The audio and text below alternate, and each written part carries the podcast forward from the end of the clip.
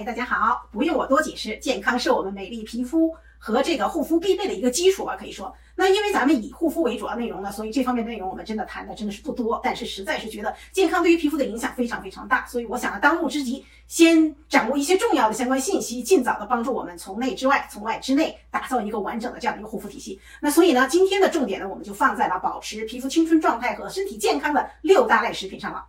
那我们总是说天然的护护肤成分呢，不是皮肤反应率过高，就是功效不够给力，很难成为护肤品的一个核心成分。但是食物呢，却正好是相反的，天然食物营养成分呢非常的复杂，比如说我们的菜呀，我们的水果，对吧？那它又极容易被吸收，能够满足我们身体多方面的需要。那天然食物的结构的这种复杂性和容易吸收这种特点呢，都是我们口服替代产品不能够相比的，就是不能够替代的吧？说是替代，实际上是替代不了的。那以下是有六大类，既方便购入又很美味的一个超级美容食品，供大家参考。第一个，我想给介绍大家的就是富含的 omega 三必需脂肪酸的食品。那现现代人的这个饮食结构当中存在着严重的 omega 三和 omega 六比例失调这样的问题。怎么说呢？我们食摄入的 omega 三吧是不够的，但是呢，我们摄入的 omega 六有太多太多了，因为它主要来源于植物油。那我们知道了，omega 三呢是一个怎么说呢？不饱和的一个必需脂肪酸，它是有平炎的这样的一个特性。如果你有慢性炎症，比如说慢性皮肤炎症啊，甚至面慢性关节炎啊，对吧？那做的好一点呢，对于我们改善这些慢性炎症是相当有好处的。当然，对对一些皮肤的炎症来说呢，平衡好我们欧米伽三和欧米伽六的比例，对炎症和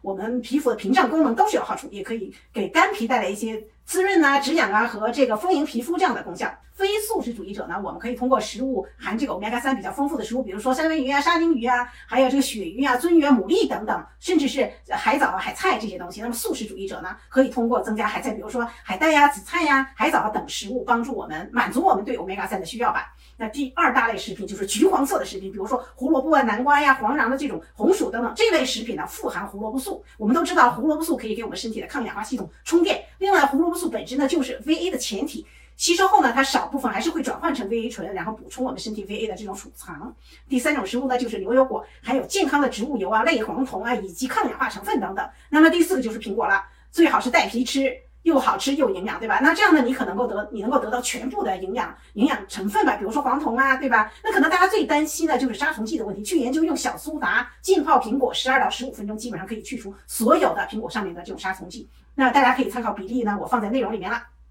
第五个超级食物就是蓝莓，那么当然有条件的话，每天两两到三两这个蓝莓的话呢，就能够满足我们抗氧化呀和我们身体健康方面的需要。那么第六个呢，就是绿茶了，绿茶富含抗氧化的多酚，也方便控制体重的朋友们使用，无论对于健康还是对于皮肤都是有益的。那么好了，今天的内容呢就跟大家分享到这儿，谢谢大家的收听收看，下周再。